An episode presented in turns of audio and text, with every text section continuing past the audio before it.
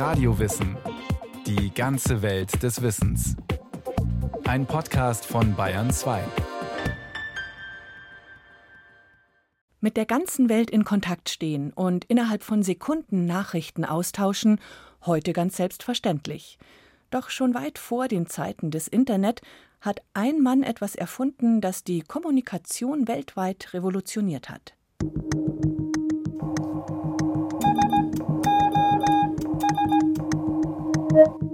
Was da gemorst wird, kennt jeder.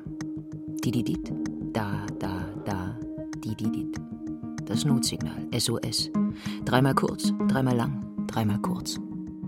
Auch wenn das SOS-Signal nicht mehr zum Einsatz kommt, weil längst modernere Übertragungstechniken zur Verfügung stehen.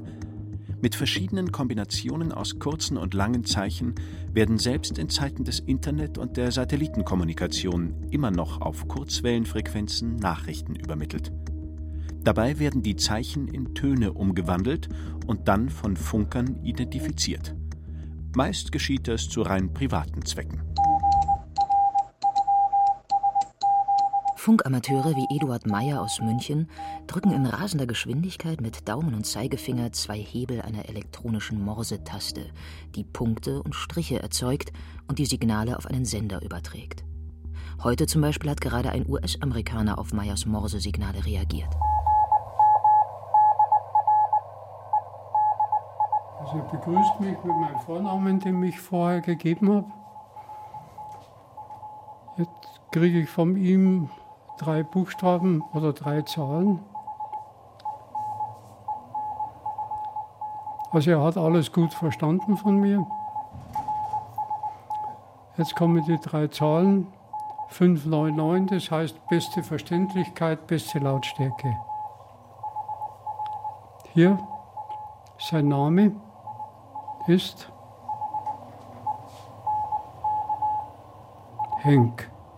Was heute meist als Hobby betrieben und noch von einigen militärischen Diensten und Geheimdiensten genutzt wird, gründet auf einer Erfindung, die Mitte des 19. Jahrhunderts die Kommunikation revolutionierte.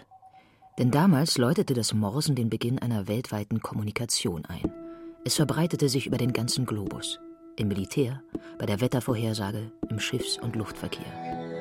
Allerdings waren die Morsezeichen zunächst nicht hörbar. Die erste akustische Übertragung über den Atlantik gelang erst Anfang des 20. Jahrhunderts.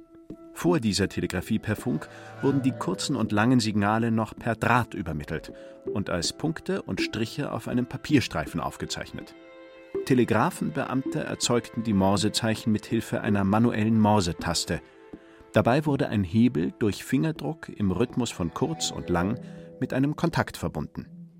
Möglich wurde all das mit Hilfe der Erfindung jenes Mannes, dessen Namen dafür prägend wurde.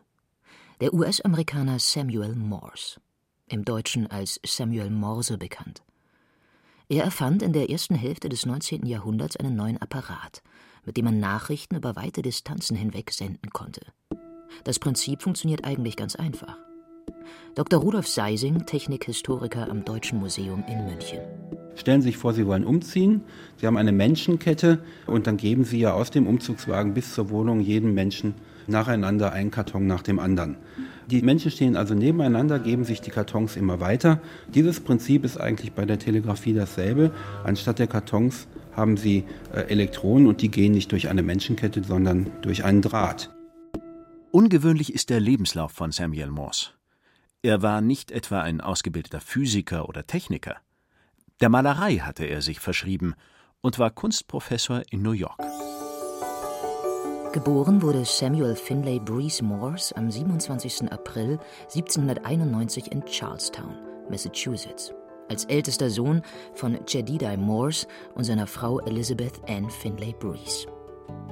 Sein Vater predigte als calvinistischer Geistlicher und lehrte an einer eigens gegründeten Schule für Frauen Geographie. Seine Mutter entstammte einer Händler- und Seemannsfamilie. Samuel graduierte 1810 am altehrwürdigen College von Yale in New Haven, Connecticut, der heutigen Yale-Universität. Bereits als Student malte er kleine Porträts, die er für 5 Dollar verkaufen konnte. Großen Einfluss auf seinen weiteren Weg hatte der Künstler Washington Alston.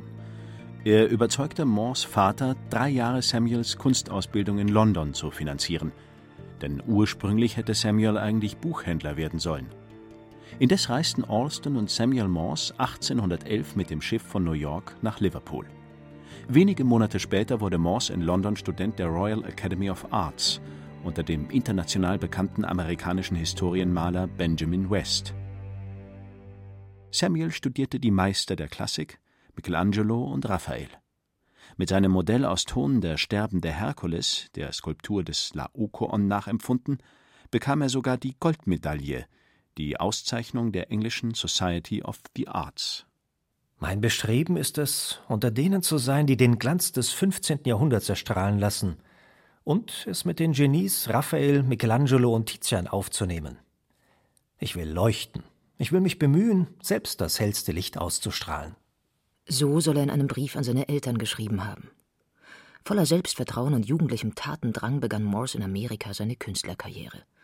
Zunächst malte er zum Geldverdienen Porträts, hatte aber immer Größeres, die Historienmalerei im Hinterkopf. 1818 heiratete er die 19-jährige Lucretia Pickering Walter aus New Hampshire. Oftmals waren sie getrennt, da Morse weite Strecken über Land unterwegs war, auf der Suche nach Auftraggebern. 1819 bat man ihn, in Washington das Porträt des Präsidenten James Monroe zu malen. Mit dem Resultat war die Familie Monroe sehr zufrieden. Morse bekam einen Namen in Künstlerkreisen und zog nach New York. Aber es war schwierig. Zwar stieß er mit seinem Können öfter auf Begeisterung, erhielt jedoch trotzdem nur selten Aufträge. Deshalb hatte er ständig Geldsorgen. Mein Geld ist fast verbraucht und ich beginne mir ernsthaft Sorgen zu machen. Bekannte er in einem Brief an seine Frau, die mit den Kindern in New Haven bei den Schwiegereltern zurückgeblieben war. Welch ein Glück, dass 1825 ein hochrangig besetztes Komitee Morse antrug, für die Stadt New York ein Porträt anzufertigen von niemand Geringerem als dem französischen General Marquis de Lafayette, in Amerika ein Nationalheld. Lafayette hat im amerikanischen Unabhängigkeitskrieg die britischen Kolonien zum Sieg geführt und später in der Französischen Revolution als einflussreicher Politiker agiert. Der Auftrag verschaffte Samuel Morse außer der großen Ehre auch ein finanzielles Polster von 1000 Dollar. Auf dem lebensgroßen Porträt hat Morse den General mit fest entschlossenem und zuversichtlichem Gesichtsausdruck auf einer Stufe einer Marmortreppe gemalt. An den Seiten wird er von den Büsten von George Washington und Benjamin Franklin umrahmt. Während der Sitzungen für das Lafayette-Porträt traf Morse der Brief seines Vaters aus New Haven völlig unvorbereitet wie ein Donnerschlag.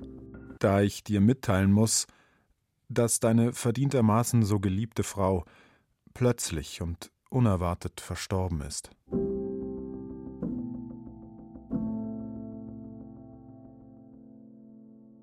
Lucretia Morse, nur 25 Jahre alt, hatte sich von der Geburt ihres dritten Kindes nicht mehr erholt.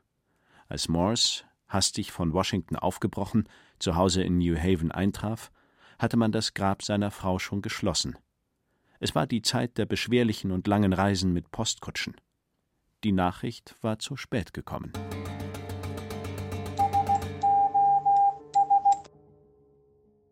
Das Jahr 1832 markiert in Moores Leben eine bedeutende Wegscheide. Dr. Rudolf Seising vom Deutschen Museum.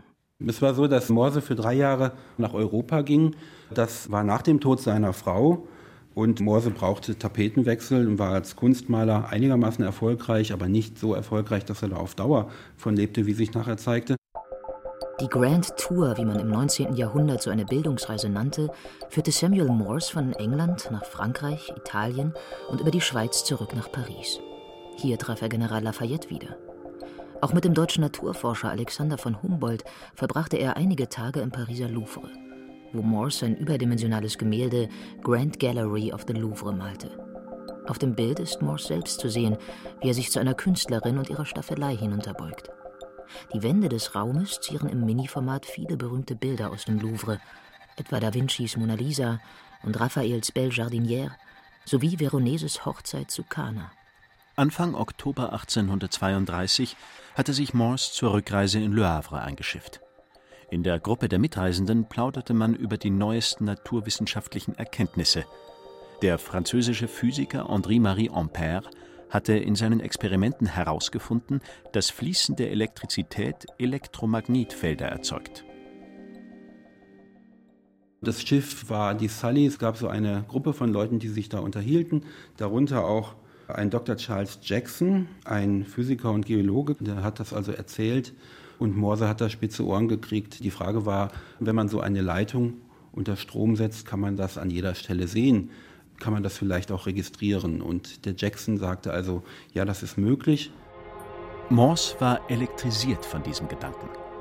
Er folgerte daraus, wenn das so ist und die Anwesenheit der Elektrizität an jeder beliebigen Stelle der Leitung sichtbar gemacht werden kann, dann sehe ich nicht ein, weshalb eine Meldung nicht im selben Augenblick mittels Elektrizität in jede Richtung weiter befördert werden kann. Diesen Gedanken schrieb er sofort in sein Tagebuch. Seit den Tagen auf der Sully dachte Morse an nichts anderes mehr. Er besaß genug Abstraktionsvermögen und Wissen, um zu verstehen, wie Strom durch einen um ihn verbundenen Draht fließt. Rudolf Seising erklärt das elektromagnetische Prinzip. Wenn Sie also zum Beispiel einen Draht um einen Eisenkern wickeln, das haben sozusagen eine Spule, dann wird dieser Kern magnetisch. Wenn Sie also die Möglichkeit haben, diese magnetische Wirkung des Stroms auszunutzen, können Sie also solche ganz viele nacheinander kurzzeitige Impulse, die dann Stromkreise schließen, erzeugen. Im Überschwang seiner Begeisterung rief Morse nach der dreiwöchigen Schiffsreise beim Eintreffen in New York dem Kapitän der Sully zu. Captain, sollten Sie jemals vom Telegraphen als Weltwunder hören, erinnern Sie sich, dass diese Erfindung an Bord der guten alten Sully gemacht wurde.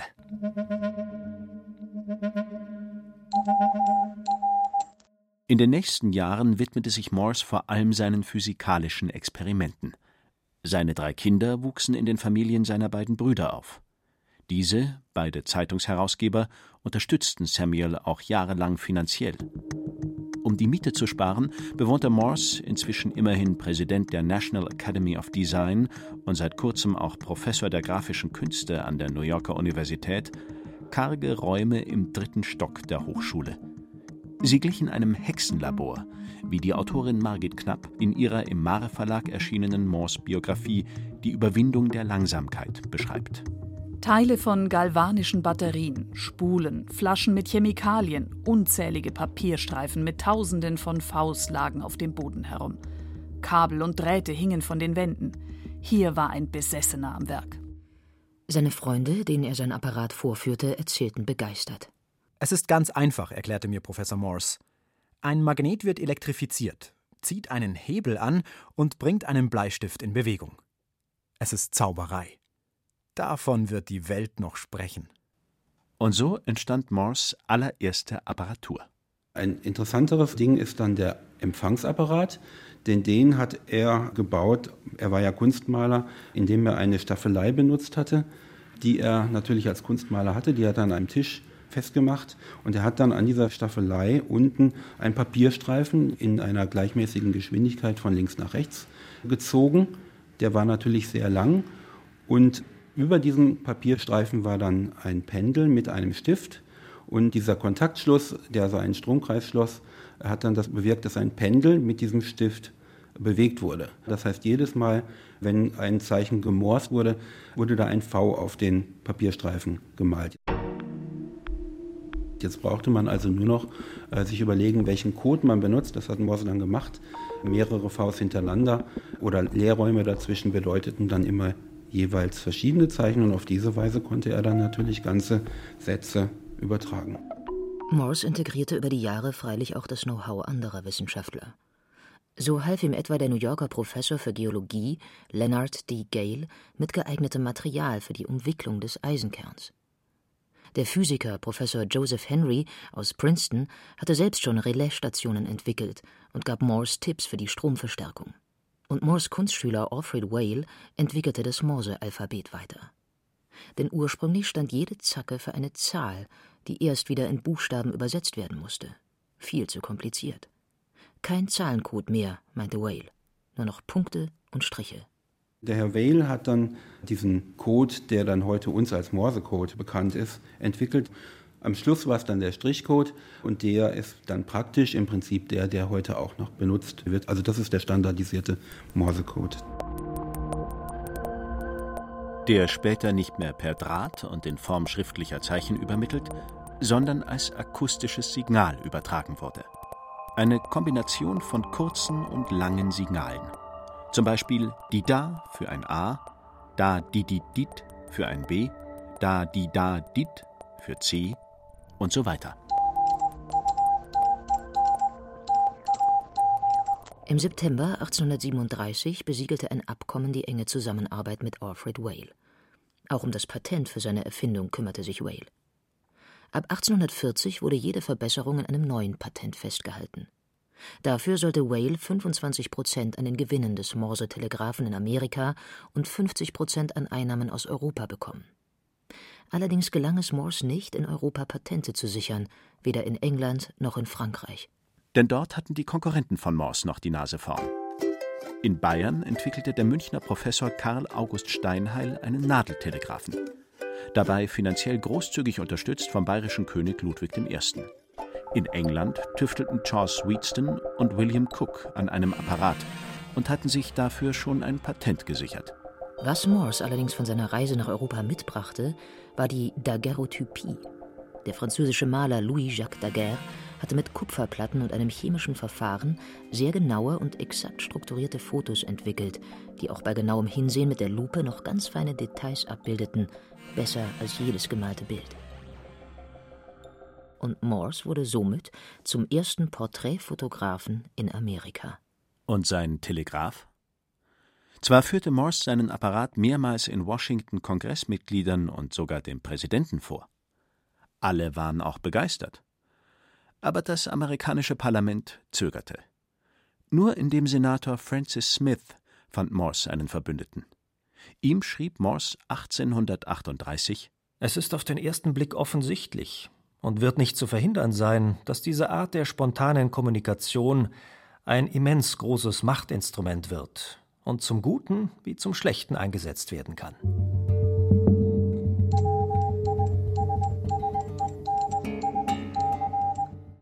Beide, Morse und Smith, wollten der Regierung allein das Nutzungsrecht der Übermittlung sichern und nicht privaten Spekulanten. Smith beantragte einen Gesetzesentwurf, der 30.000 Dollar für ein Experiment zu einer Nachrichtenübertragung über eine Distanz von 100 Meilen bewilligen sollte. In dem dafür gegründeten Unternehmen gab es nun vier Partner: Morse selbst, Whale, Gale und Smith.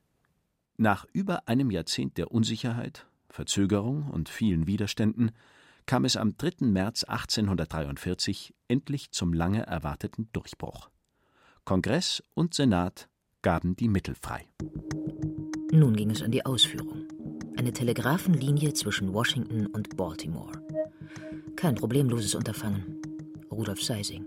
Es gab da einige Schwierigkeiten vorher. Die Rohre, in die die Telegrafendrähte reingelegt wurden, diese Rohre waren zerkratzt und deshalb hat das Ganze erst nicht funktioniert. Das hätte fast das ganze Unternehmen zum Scheitern gebracht. Äh, das war übrigens auch der Grund, warum man dann die Rohre unterirdisch nicht mehr legte, sondern also Freileitungen legte und dann hat es eben funktioniert. Am 24. Mai 1844 kam der große Tag. Morse schickte aus dem obersten Gerichtshof in Washington eine Nachricht an Alfred Vale im Bahnhof von Baltimore. Würde sie wohl ankommen und verstanden werden?